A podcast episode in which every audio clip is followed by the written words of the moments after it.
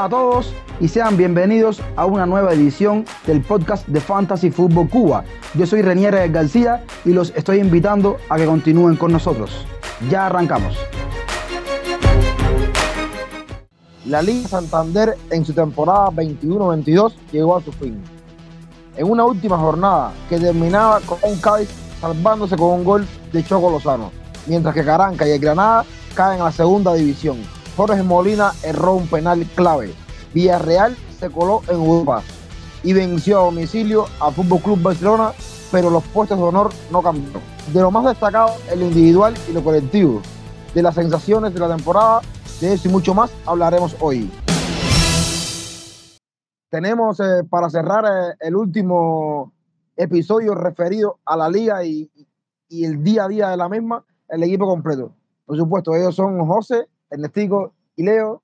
Hermanos, ¿cómo están? Estamos todos juntos de nuevo para cerrar una temporada y dejar nuestras impresiones al respecto de todo lo que ha sucedido a lo largo de estos meses.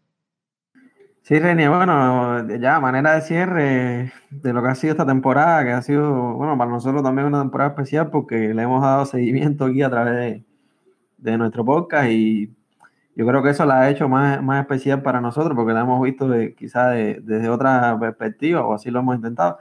Nada, una jornada de cierre, ya sabemos que, que, tenemos que esperar un poco para, para que vuelva a rodar el balón en la Liga Española. Encantado de estar por acá. Sí, muy buena todo el elenco de hoy, a las personas que nos van a escuchar. Eh, ya lo decía Ernestico, ¿no? Un, un programa que es un poco triste, ¿no? Porque no vamos a estar o sea, semana a semana tocando temas con, con respecto a la Liga Española por, por, un tiempo, pero bueno, especial a la vez también porque, o sea, es el, el término de una temporada que hemos, que hemos cubierto de, muy buena manera desde mi punto de vista y bueno, nada, hablaremos aquí de, de las cosas buenas, las cosas negativas que nos dejó esta liga y encantado de estar una vez más por aquí. Sí, muy buenas, Reddy. Un saludo para ti, para Ernestico y para Leo y para todos los que nos escuchan y tenemos un lindo programa por delante sacando las conclusiones de lo que nos dejó la liga esta temporada. Vamos a, a una pausa y ya regresamos para dar eso que ustedes decían que es la liga española ya cerrando su temporada 21-22.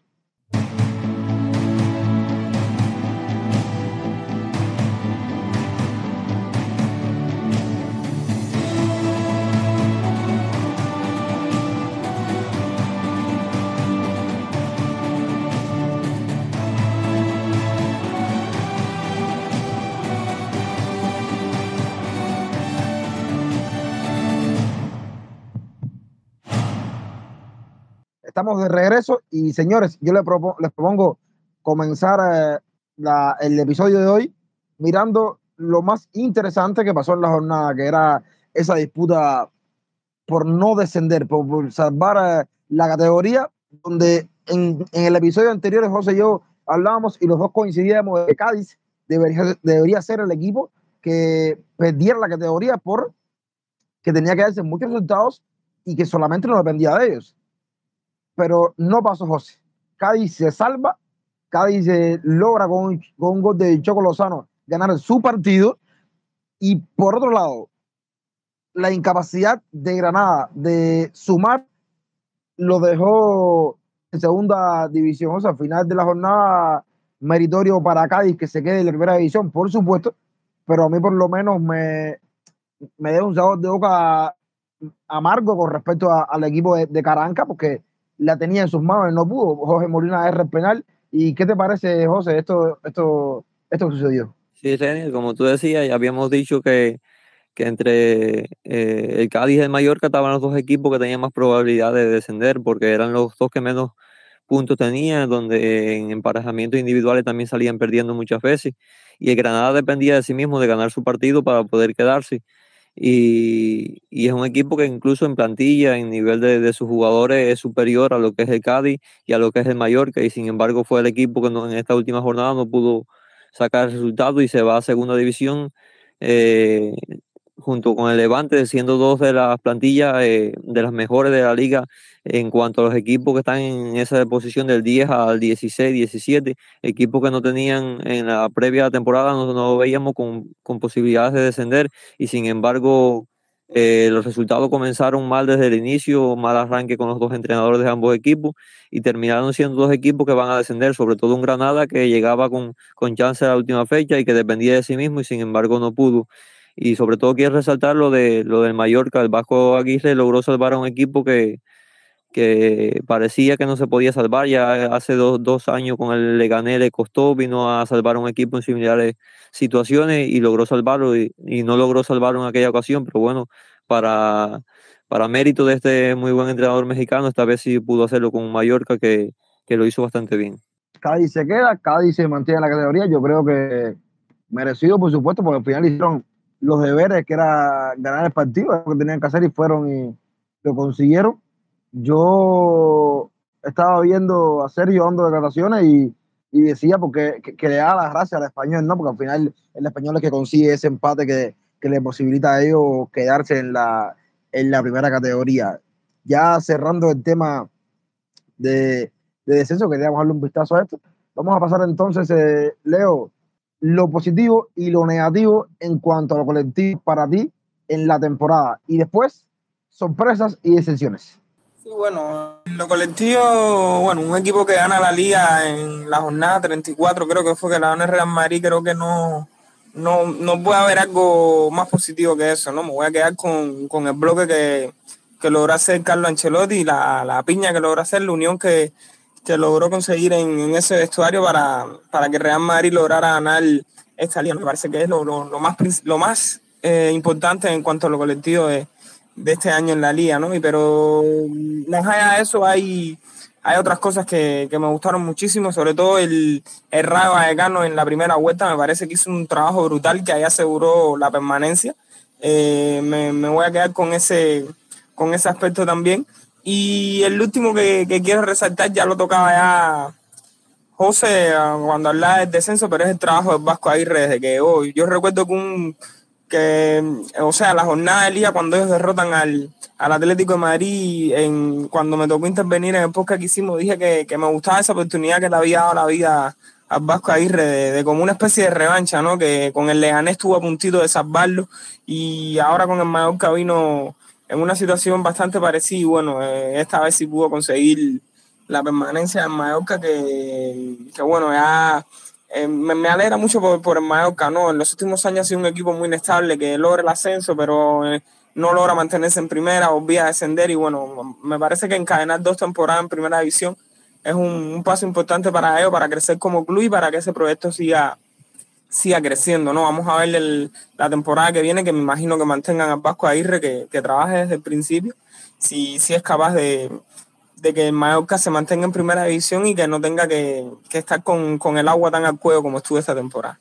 Por ahí serían los tres, o sea, los, tres aspectos positivos en cuanto a lo colectivo con lo que me quedaría, ¿no? Eh, lo negativo, bueno, ya lo decía también José, me parece que los dos descensos de, Levante y Granada era, era algo que yo por lo menos no me esperaba. Me, esperaba equipos que, no tuvieran problemas para, para mantener la permanencia no, no resultó así, muchos problemas como, como, como ya se dijo al principio del programa, ¿no? entrenador de, de juego, de, de fluidez, no, no, le, no le salían las cosas por, por un motivo u otro y cuando fueron a reaccionar ya era muy tarde, ¿no? Eh, sobre todo el, caso del Levante que estuvo sin ganar toda la primera vuelta, es muy complicado, muy complicado aspirar a, la permanencia si no, si no ganas un partido en, en una ronda completa, ¿no? El Granada es un caso un poco más, un poco diferente, ¿no? Al final no, no fue la mejor de las temporadas, pero, pero llegó a tener picos bastante altos donde logró encadenar bastantes partidos sin, sin perder, sumar en, en terrenos difíciles como, como es el Carnot, aunque en ese momento estaba Ronald Koeman todavía como DT, no era, no era el mejor momento del Barcelona.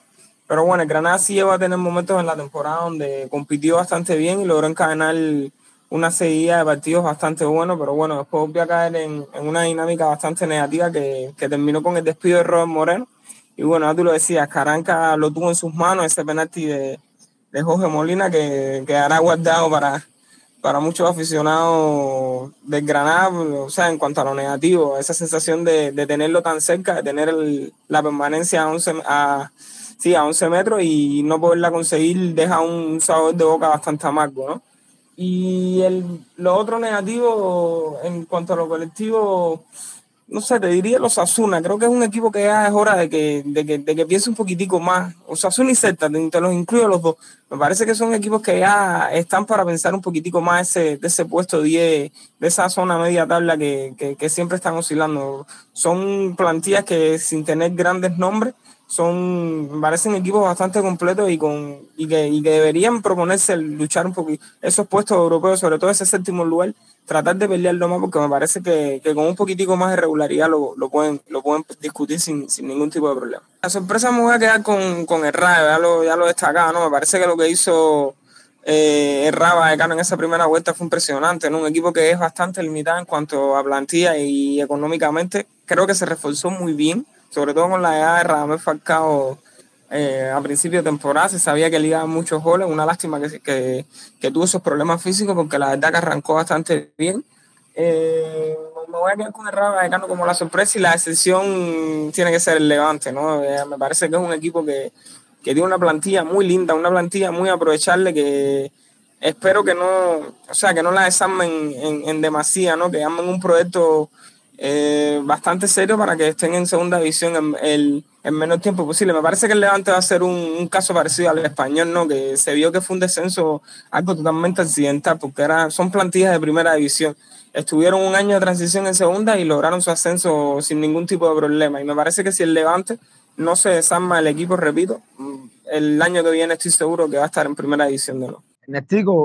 En cuanto a lo individual, por supuesto que hay figuras que, que se caen eh, de la mata y me parece a mí, sobre todo la parte positiva de la temporada, está bastante clara. Por lo tanto, dame tu jugador de revelación o tu jugador de revelación de temporada y tus jugadores de selección de la temporada. Bueno, el jugador de revelación, creo que, que, tampoco hay, hay mucha duda, porque, a ver, no es una gran sorpresa, porque estábamos esperando una explosión como esta, pero creo que definitivamente sería una injusticia no decir que Benicio Junior es la revelación de esta temporada, sobre todo por el salto cualitativo que dio en, su fútbol. Eh, ya el Benicio de temporadas anteriores tenía un nivel bastante bueno, no es que, que fuimos desde, desde, el piso al cielo, ¿no? Pero creo que, que cabe resaltar para mí es la, es la sensación, es, la, es, el jugador que dio ese salto cualitativo y, y merece ser revelación, que es una, una cara nueva en la Liga Española. En cuanto a la decepción, es complejo hablar de, un jugador que decepcione. Un jugador de que yo tenía eh, mayores expectativas era de Antoine Grisman, que no es que haya hecho una temporada pésima, al final ha, tenido algunas buenas actuaciones en el Atlético, pero eh, si comparamos con, con, lo que es Antoine Grisman o con lo que ha sido Antoine Grisman y lo que esperábamos que volviera a ser en el Atlético, donde vimos su mejor versión, yo sí creo que, no sé, para mí es una decepción porque es un jugador de que yo esperaba eh, mejor estadística, mejor, mejor fútbol, eh, más continuidad, no, no ser un, futbolista que se perdiera tanto, puede ser que en algunos casos las lesiones, eh, por otro lado la, la, plantilla del Atlético que, que es bastante amplia y, y, tiene nombres importantes como en el caso de Bafel y Suárez que se fue cayendo durante la temporada y me quedaría con ese. O sea, hay equipos que han estado por debajo de lo esperado y hay otros que no tanto. Hay otros que han cumplido expectativas eh, con creces y yo quiero puntualmente que tú me hables de dos equipos. Para mí están eh, en un poco los extremos, ¿no? Es decir, a lo mejor, a lo mejor el que, el que voy a decir como negativo no está en el extremo, pero creo que un equipo con esta plantilla puede hacer un poquito más. Está hablando de Valencia. Y el otro equipo que para mí sí ha hecho una temporada digna de enmarcar, ligera, por supuesto, es el Betis. ¿Qué te ha parecido la temporada de Real Betis y Valencia? Comenzando con lo que hizo el Betis en esta liga. Eh, como lo hemos dicho en varios programas ya, lo, el trabajo de Pellegrini es tremendo en este Betis. Fue un equipo que se mantuvo peleando hasta prácticamente faltando cuatro o cinco jornadas, estuvo ahí arriba peleando por ser uno de esos cuatro equipos que lograba meterse en la próxima Champions. Al final, la suma de tantos partidos en tantas competiciones no se lo permitió, pero el trabajo que ha hecho Manuel Pellegrini es increíble, eh, potenciando y sacando el mejor rendimiento de muchos jugadores y haciendo que el equipo funcione a nivel colectivo de manera espectacular, manejando tantos recursos eh, en el campo que se notan que es un equipo que, que en situaciones complejas del juego, bajo presión, eh, cuando equipos vienen a presionarlo arriba, como cuando equipos se le encierran atrás, en eh, todas las situaciones que le puede presentar un rival en el campo, sabe cómo, cómo manejarse y lo hace de, gran manera. Y hay figuras a destacar. Eh, podíamos pasarnos ratos hablando de varios jugadores, Nabil Fekir, Canales sobre todo, eh, la figura de Juanmi sobre todo en el aspecto goleador, el, el, Panda Borja Iglesias, en la media cancha Guido Rodríguez siendo uno de los mejores volantes que ha tenido la liga durante la temporada sobre todo en el aspecto defensivo sin balón, pero también creciendo mucho en el manejo del balón. Eh, William Carvalho como cuando tuvo que acompañarlo. Eh, son muchos los jugadores a mencionar en la saga, eh, tanto por la derecha, en, el lateral derecho la figura Zavali, en la izquierda el que lo ocupara por diferentes momentos, casi siempre Alex Moreno, en la saga central cuando lo hacía, cuando lo hacía Pesela. son muchas figuras a destacar en este Betty y hay eh, figuras sobre todo que pueden entrar entre los mejores, en el mejor once que se pudiera hacer de, la Liga Española. lo que ha hecho Nabil Fekir esta temporada es, extraordinario, probablemente una de sus mejores temporadas a nivel individual. Y Canales es un jugador que, ya había mostrado mucho, pero que ha explotado completamente y que está para dar el, salto incluso a un equipo más grande.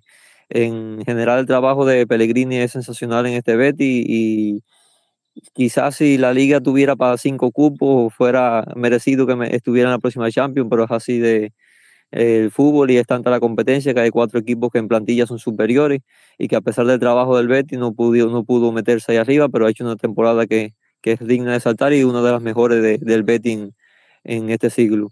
Y en cuanto al Valencia, es un proyecto que, tiene cosas eh, a resaltar y tiene cosas a señalar eh, sobre todo en cuanto a lo que piensan hacer sus directivos para la próxima temporada, porque si el equipo se deshace de figuras importantes, ya va a ser un equipo eh, que no va a poder competir para estar en puestos europeos esta temporada.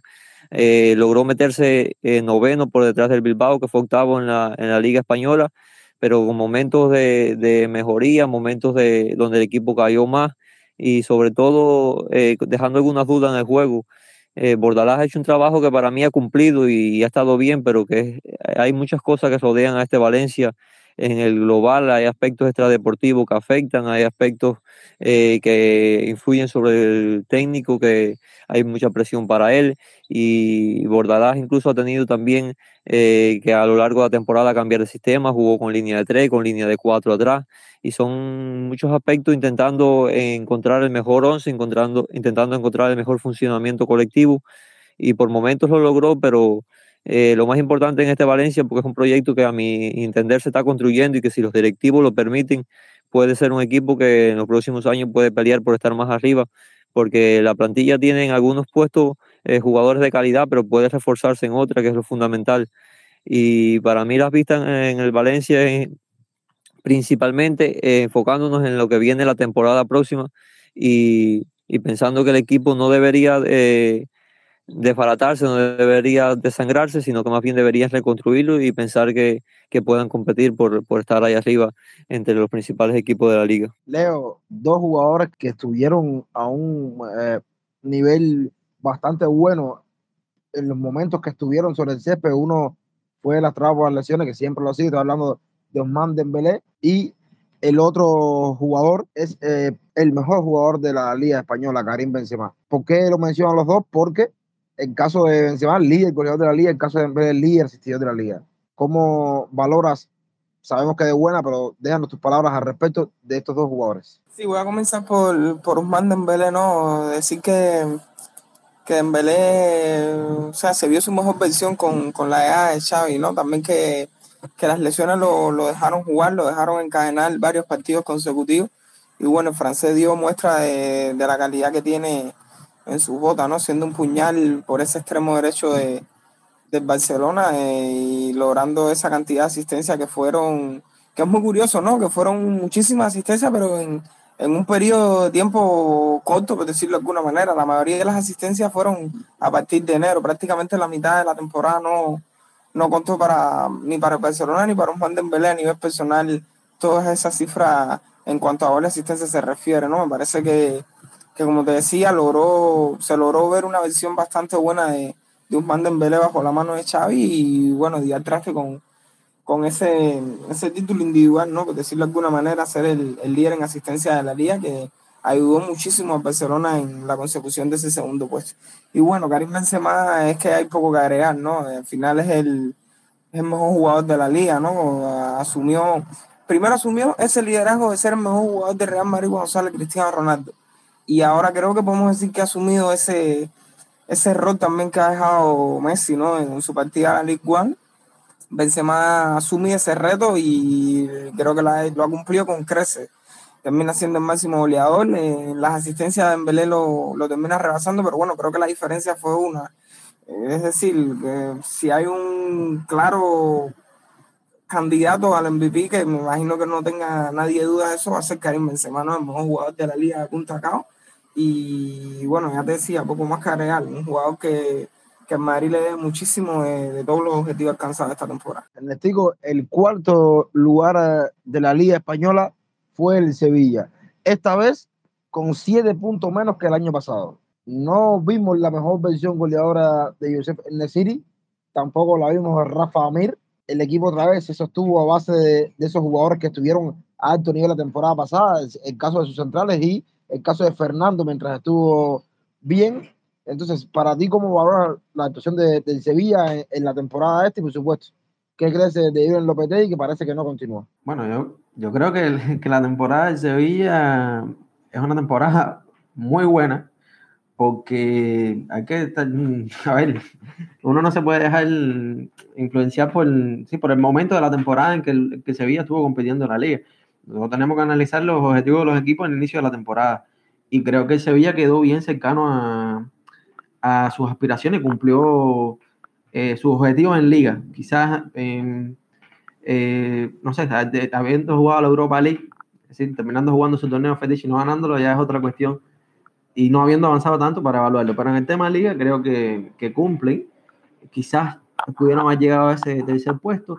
O como tú comentas, bueno, de siete puntos menos que la liga anterior, pero una liga no se parece a la otra. Y creo que, que de manera general mantiene una continuidad eh, de que vuelven a estar en Champions, que es su principal objetivo. Y, yo creo que no es poca cosa, no es poca cosa. A partir de ahí, creo, sí, podemos valorar la actuación de los PTI de, de muy buena en este Sevilla, porque primera temporada, gana UEFA Europa League. La segunda, eh, clasifica Champions. La tercera, clasifica Champions. Hay una estabilidad, le está dando una estabilidad a ese equipo. Yo creo que sería un error deshacerse de Lopetegui. No sé qué tipo de diferencia hay. Sabemos cómo se manejan estas cuestiones que son que van fuera de lo deportivo, porque en cuanto a lo deportivo, la valoración eh, solo tiene que ser buena. Yo, así, lo, que, lo único que se le puede reclamar a Lopetegui es que el equipo se le haya caído un poco. Eh, estando ahí compitiendo la liga con el Madrid, y que no haya sabido mantener ese pulso, o al menos competir. No ganarla, porque eso era pedirle mucho, tenía que el Sevilla hacer muy, muy bien las cosas para como estaba este Madrid. Y, y, no sé, quizás como el año pasado también estuvieron un momento ahí y después se cayeron de la pelea y este año les pasa lo mismo, de ahí pueden ser las dudas. Pero, eh, me repito, este, el Sevilla tiene que estar contento que va a volver a estar en Champions y tiene un entrenador que, que les está dando resultados. Eh, yo creo que partiendo de esa base, eh, pueden después aspirar a más. Eh, pueden mirar a, que está en una posición por encima de ellos, el Atlético, cuántos años el Cholo eh, se ha ido sin, sin, nada, solamente con la clasificación a Champions y, y, le han dado la continuidad y han llegado los resultados, ha llegado el Atlético finalista de Champions, el Atlético dos veces campeón de liga, por tanto, me parece que mi valoración es buena de Sevilla. Y, y, el tema de Lopetegui creo que, que sería un error porque además no van a encontrar ahora mismo un entrenador mejor que, que Lopetegui para el Sevilla. Yo me quedo con lo último que dices, que es complicado encontrar un entrenador que supere a Lopetegui. Me parece que esa es una frase bastante de acuerdo a la realidad. Y vamos entonces, Leo, a pasar a, a un equipo que me llamó la atención, que no, que no lo mencionaste como excepción, a menos de que ha quedado en los puestos de honor de la liga. Yo creo que pretemporada se esperaba un poco más, y estoy hablando del Atlético de Madrid, de Cholo Simeone, que lo vimos el peor Atlético de Madrid de la era Cholo defensivamente. ¿Qué, ¿Cómo valoras la temporada del Atlético de Madrid? Sí, después vi que, que, se me escapó el Atlético de Madrid, pero bueno, ya sí, totalmente de acuerdo con lo que decía, ¿no? Un, o sea, no se puede catalogar de buena la temporada del Atlético de Madrid. Prácticamente no compitió nunca eh, torneo doméstico y, y ya tú lo decías, ¿no? En pretemporada un equipo que venía de salir campeón, que para muchos analistas era el principal favorito de esta liga también, sobre todo por, por, porque por parte de Madrid venía un cambio de entrenador que siempre trae dudas incertidumbre en un inicio, ¿no? Eh, y por parte de Barcelona se, estaba la duda de, ver cómo afrontaba esta primera temporada sin Messi. Y encima de eso, el Atlético de Madrid se había reforzado y se había reforzado bastante bien, ¿no? La llegada de Griezmann, la llegada de Cuña. Es decir, que, que, que todos los vaticinios hacían pensar de que el actual campeón, que encima se, se reforzaba bien y los otros dos equipos que a priori debían competir la liga, que eran el Real Madrid y Barcelona, traían por por diferentes motivos, algunas alguna dudas, alguna incertidumbre, eh, muchos analistas dieron al Atlético Madrid como, como favorito, ¿no? Y ya te decía, puede que no ganes, pues, o sea, siempre no se puede ganar en el fútbol, pero, pero al menos ese equipo era para, para competir la liga y que no, no, no, no tuviera esa diferencia de puntos tan grande que, prácticamente tuvo de, de punta a cabo en, en toda la liga. Prácticamente nunca estuvo muy cerca de de competirle la Liga Real Madrid. Y bueno, yo sí estoy totalmente de acuerdo contigo que la temporada de Cholo no se puede catalogar de bueno. Al final termina metiendo al equipo en Champions, que fue otro objetivo que, que, que por momentos de la temporada peligró, ¿no?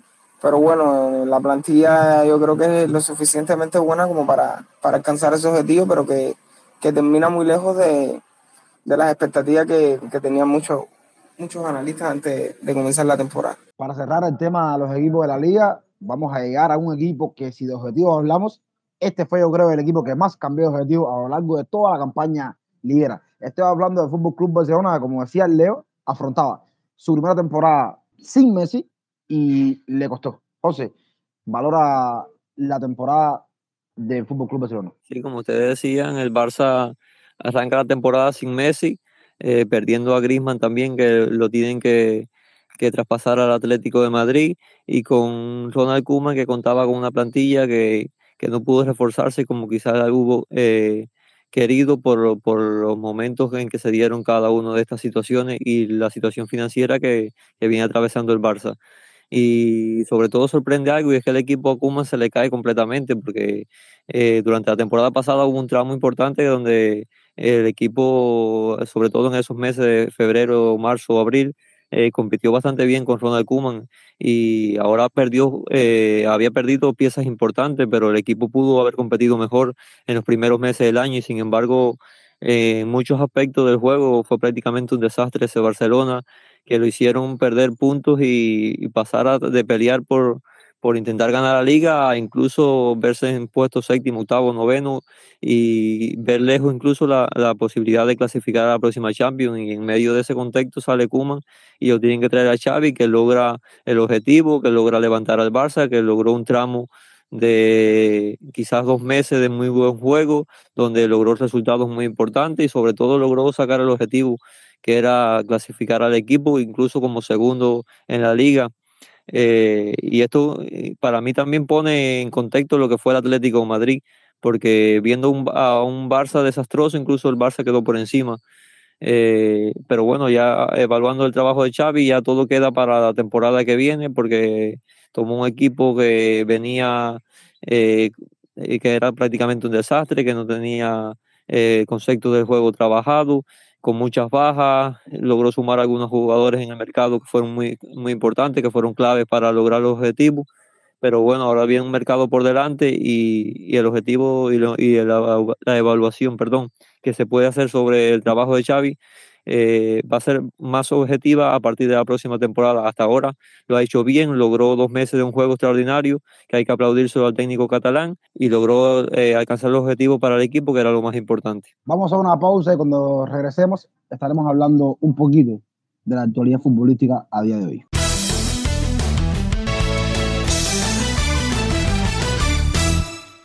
Tranquilo. Je suis très content, je suis très content de continuer l'aventure.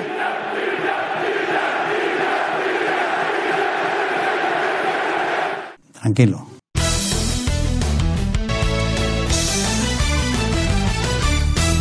Aquí estamos de nuevo en el podcast de Fantasy Fútbol Cuba con Leo, Ernestico y José. Vamos a, darle un repaso en los minutos que nos quedan a la actualidad de fútbol hoy por hoy. Mm, primero, felicitar a Milan, que sale campeón, logra su escudeto número 19, 11 años después eh, Pioli le da ese título que, que, tanto estaban esperando, un partido donde van y golean a Sassuolo sin piedad, le hacen un 0-3 con un Rafael Leao inmenso. Y también darle felicidades a los seguidores de Manchester City, que logra una remontada épica, remontando un 2-0 en contra frente a Aston Villa, logran hacer tres goles y darle la vuelta a ese partido y a postre ser los campeones de, de Inglaterra. Lo que ha hecho Pep Guardiola como entrenador ha sido fantástico y, y en contra de su palmarés es el tercer técnico en, eh, en la historia del fútbol con más títulos solamente en 13 años. Es impresionante el trabajo de Guardiola y me parece que ya con esos dos títulos se cierran los cinco grandes, las cinco grandes ligas eh, europeas con, con campeón. En Madrid gana en la Liga Española, ya decía Milan en la Serie A, City en la Premier League, Bayern lo hace en la Bundesliga y el PSG se corona campeón en Francia. Pero en el PSG nos vamos a quedar porque el bombazo del fin de semana fue la noticia que dio Kylian Mbappé que se quedaba en el PSG. No llega a Real Madrid, renueva por tres años más, estará vistiendo la camiseta parisina hasta 2025. Y entonces esto ha generado todo un, un estado de estrés en toda la comunidad de futboleras, sigas o no al Madrid, sigas o no al PSG. Sí hay impresiones por todos lados, unas personas contentas, otros sufriendo. Y entonces eh, yo quiero saber eh, qué ustedes creen sobre la decisión de Kylian Mbappé y qué le puede afectar, qué le puede reportar eh, al francés más allá de lo económico, que, que, es un hecho. Leo, ¿qué crees de todo este bombazo que suelta Mbappé cuando parecía una cosa hecha y al final no lo fue? Y bueno, ya, lo, ya lo decía, ¿no? creo que esa es la noticia del fin de semana, más allá de de, del City campeón que de una manera bastante emocionante, ¿no? Remontar un cero en contra y, o sea, jugar a la misma hora ya de por sí es emocionante. Y si encima tiene toda la emoción de, o sea, todo ese modo de, de ir por debajo, realmente la verdad que fue muy, muy espectacular. Y, pero bueno, ya te decía, la noticia del fin de semana fue el bombazo de Kylian Mbappé. Y bueno, yo, yo viéndolo desde una perspectiva ya un poco más, poco con la cabeza más fría, ¿no? Parece que con la, las últimas declaraciones que, que, ha hecho Mbappé tratando de explicar su decisión, todo parece indicar que no es, no es un tema económico nada más, ¿no? Hay que ver que, o sea, qué le prometieron, con qué lograron convencerlo para, para que siguiera en, en el Paris Saint Germain, pero todo parece indicar que no es un, un tema monetario nada más. Hay que ver si, eh, o sea, el proyecto que le habrán, que le habrán prometido de cara al futuro tiene que ser lo suficientemente motivador e ilusionante para que Kylian Mbappé haya decidido cambiar su, su opinión de, de, venir a Real Madrid. Eh, por, por, parte de Kylian Mbappé creo que no, o sea, me parece que para, para competir el ser mejor jugador de, del mundo necesita competencia diaria, ¿no? Fin a fin, y creo que eso en la League One no, no lo va a tener que, que, puede ganar la Champions, evidentemente, pues es un gran equipo, él es un gran jugador y seguramente lo van a rodear de otros excelentes jugadores y puede ganar la Champions, eso no tengo ninguna duda. Pero insisto, si, si quería ser el mejor jugador del mundo y marcar una época, me parece que la, la League One no es la más indicada para eso. Necesita tener competencia fin a fin y me parece que, que para eso era o la Liga Española o la Premier League. La, las dos ligas más importantes del mundo y donde, donde creo que tendría más opciones de, de pelear por ese balón de oro. Ernestico, se ha hablado, sí, se ha hablado mucho, mucho, mucho del tema económico, y, pero como decía Leo, el tema deportivo parece ser el centro de, o el epicentro de todo esto, ¿no? Porque hay filtraciones de que ahora va a tener eh, eh, casi que el poder del club sobre, e incluso entrenadores, sobre fichajes y tal. Y él mismo de, decía que, que ese es su país, que él quería jugar ahí entonces, ¿qué, tanto crees tú que, que ha influido un, un, aspecto u otro, lo económico o lo, la parte de, de, proyecto, ¿no? Hay, una, hay unas declaraciones que, que dio Andy Herrera en Sonamista después de terminar el último partido se hicieron campeón y Andy Herrera decía que no hay mucha diferencia entre tener mucho y tener muchísimo. No sé cómo tú veas eso y darnos ese, ese, ese criterio tuyo al respecto de, de, esos dos pesos que hay en la balanza y por supuesto, al final, ¿crees que Mbappé hizo lo correcto o no? Bueno, eh, primero, el, en cuanto al tema económico, está claro que si es un tema económico, se hubiera ido al Real Madrid o quedándose como finalmente hizo el PSG, el tema económico está ahí, es algo que no podemos, que no podemos esquivar.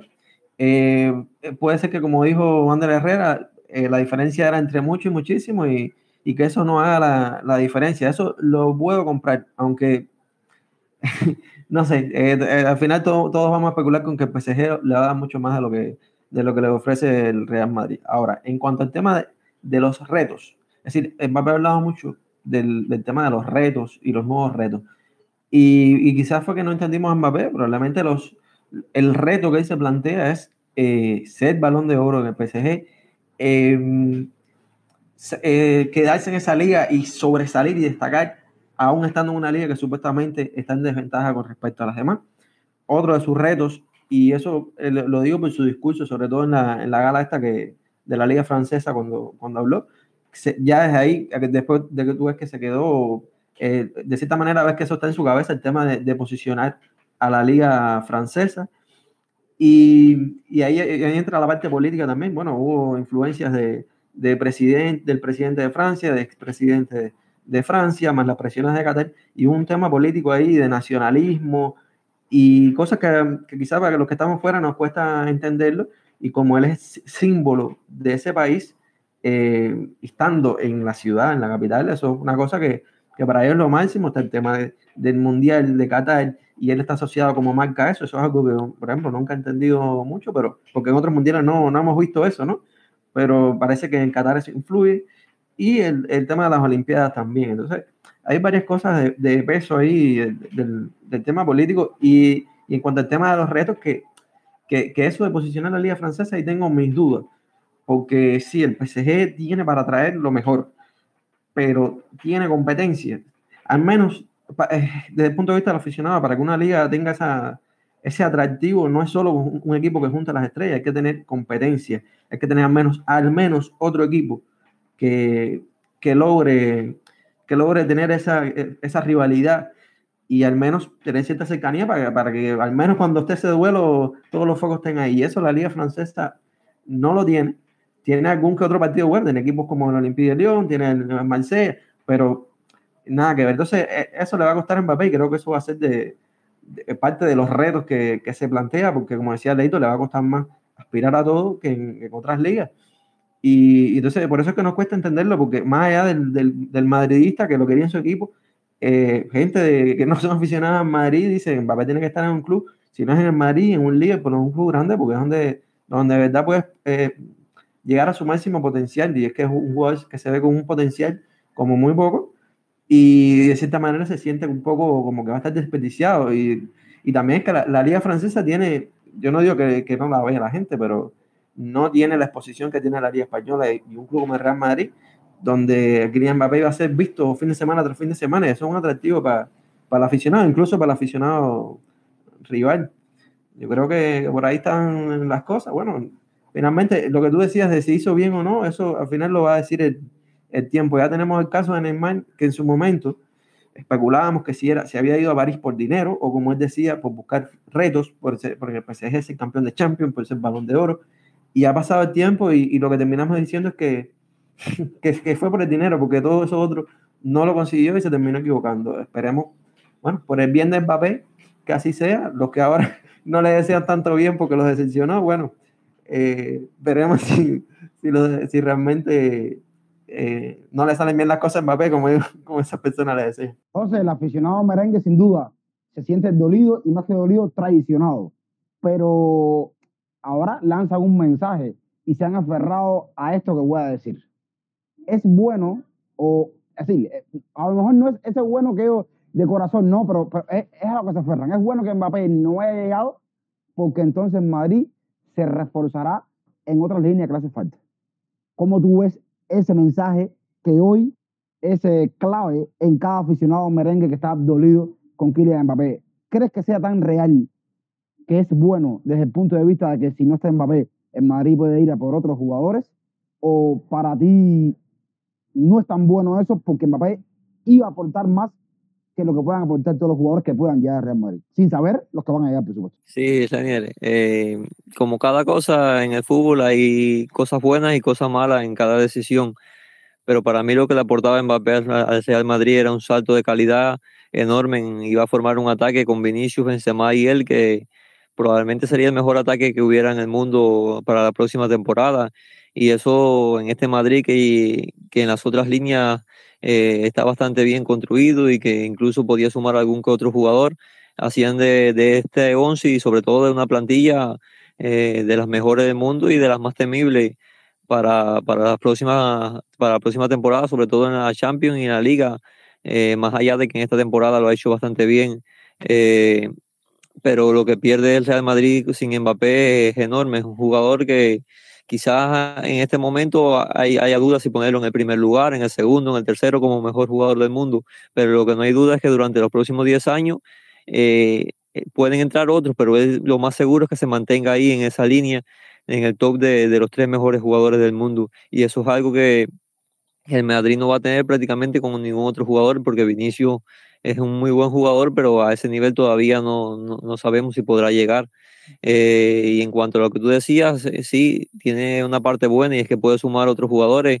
Se ahorra bastante dinero, tanto en salario como en lo que le iba a pagar a, al jugador de prima y, y por, por venir al equipo y, y puede reforzar otras posiciones. estoy pensando así rápido en el lateral derecho, que es una posición en la que tiene que buscar competencia, en la zona de media cancha, donde hay jugadores ya veteranos como Modric, como Kroos, que que necesitan eh, jugadores que le ayuden a descansar durante toda la temporada. Y ya en la saga sumó un gran refuerzo como Rudy, que permite que Alaba juegue tanto de central como de lateral izquierdo, como según le use Carleto Ancelotti. Y el Madrid va a contar con dinero y, y si Florentino toma buenas decisiones y busca jugadores de, del perfil necesario que, que necesita el equipo para posiciones específicas, la plantilla va a ser, quizás podamos decir, más completa, más eh, pareja en, en, cuanto a global, más equilibrada, quizás la palabra más exacta para, para cómo va a ser la próxima plantilla de Madrid, pero bueno, si tuviera que elegir, yo elijo a Mbappé. Tramposo. Entonces, ¿e-, ¿era Mbappé lo correcto, en o, o no? No, el, el, tema es que, que Mbappé no tenía sustituto. Ese, ese es el problema. Que, que muchos, bueno, eh, hemos hablado de que si el Madrid no tenía plan B, no sé, es que de la diferencia del, de un posible plan B a, a Mbappé es, es, grande, sobre todo porque Mbappé es, es un jugador que, que te, ya te cubre las tres posiciones de ataque. No solo pensando en esa banda derecha que, bueno, que es la posición que flaquea en el Madrid, que Mbappé cuando no estuviera en Semana te puede jugar en punta, eh, te puede jugar por la banda izquierda, que, que es su mejor banda.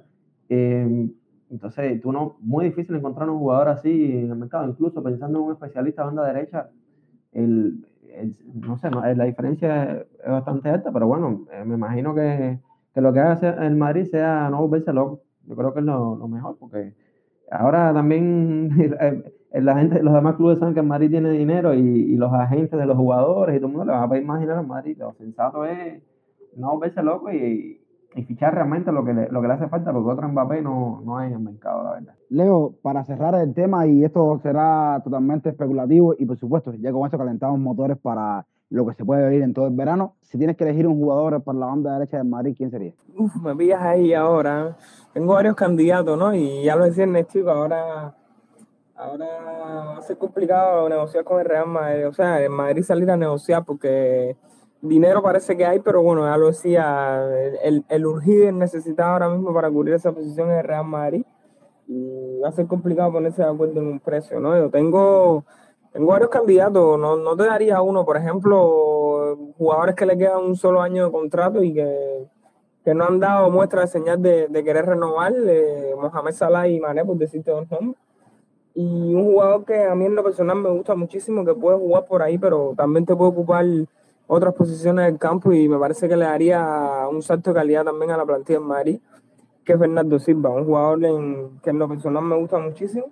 Y ya otras apuestas que sí sería un poco más, más jóvenes, ¿no? Y para, para tratar de darle competencia a Rodrigo, me parece que, que, que si no no se logra concretar un, jugador de, de, contrastada calidad, como ya te decía, como Salah, como Bernardo, como Mané, me parece que es un jugador de ese perfil que, que le compita a Rodrigo ahí para, para ver cuál de los dos se termina a ser con el puesto que en, en, esa lista me entraría en Kunku, Anthony o, Rafael Lea, jugadores así de ese corte. Me parece que, que opciones hay, hay que ver que, que cierre Real Madrid, pero bueno, por ahí estaría mi, mi reemplazo por, por alguno de esos jugadores. Todo parece indicar que con, con la decisión de Mbappé, el mercado de verano en Madrid será bastante movido, pero bueno, esperaremos a eso y por supuesto aquí lo comentaremos eh, todo lo que vaya pasando y, y daremos nuestro punto de vista. Vamos a una pausa y ya estamos con la despedida.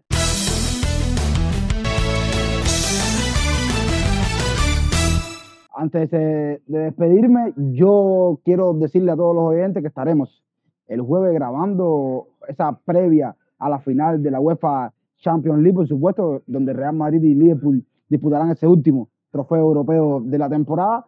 Y tendremos una invitada especial que es hincha de Liverpool, y entonces ahí podremos ver eh, más desde dentro cómo se sienten los aficionados de Liverpool y qué aspiraciones tienen más allá de ganar eh, este torneo. Yo me voy despidiendo, le estoy dando las gracias a, a José, Nestico y Leo por eh, haber estado aquí durante toda la temporada de la Liga Española. Seguiremos eh, trabajando en el verano y, por supuesto, en la temporada que viene estaremos eh, aquí dándole cobertura igual a la Liga Española de Fútbol. Lo dejo para que ustedes se despidan y, por supuesto, estamos en contacto con todos ustedes. Gracias por la sintonía cada semana. Sí, Reni, nada, cerramos lo que es la liga, pero eh, como bien dice, por suerte vamos a tener la oportunidad de estar de nuevo por aquí en, en verano. Vamos a tener distintos temas, bueno, de conversar, como siempre, con ganas de que empiece la próxima temporada, pero, pero bueno, estaremos por aquí y no nos vamos a perder. Eh, gracias por, por, invitarme de nuevo por tenerme en cuenta este año para, para el podcast de la liga. Y un saludo a todos, un saludo Leito, un saludo José. Chao, chao. Sí, me, me sumo a las palabras de Ernestico Reine, agradecido por por brindarme la oportunidad de estar aquí debatiendo durante toda la, temporada de la liga, ¿no? Y ya lo decías, eh, bajamos el telón de, la liga, pero bueno, se vienen programas de, de, otros temas que, que, parece que van a estar bastante interesantes. un abrazo para ti, para, para José, para Ernestico, para para todas las personas que nos han colaborado durante esta temporada a realizar nuestros podcasts, a todos nuestros oyentes fieles y nada, un abrazo y los quiero. Sí, ha sido un privilegio poder unirme al equipo y estar en esta temporada cubriendo la, Liga Española en el podcast y un saludo para todos los que nos escuchan. Estamos llegando al final del episodio de hoy. Ha sido un placer eh, contar eh, con todos ustedes por aquí. Recuerden que pueden seguirnos en las redes sociales. En Twitter nos encontramos bajo la cuenta arroba fan-food-cuba. También pueden seguirnos en Telegram y ser parte de nuestra comunidad y participar en el debate que tenemos a diario. Yo soy Renier, ya me estoy despidiendo. Recuerden que en la descripción del podcast aparecen las cuentas personales de cada uno de nosotros y como siempre les digo, chao, los quiero y cuídense.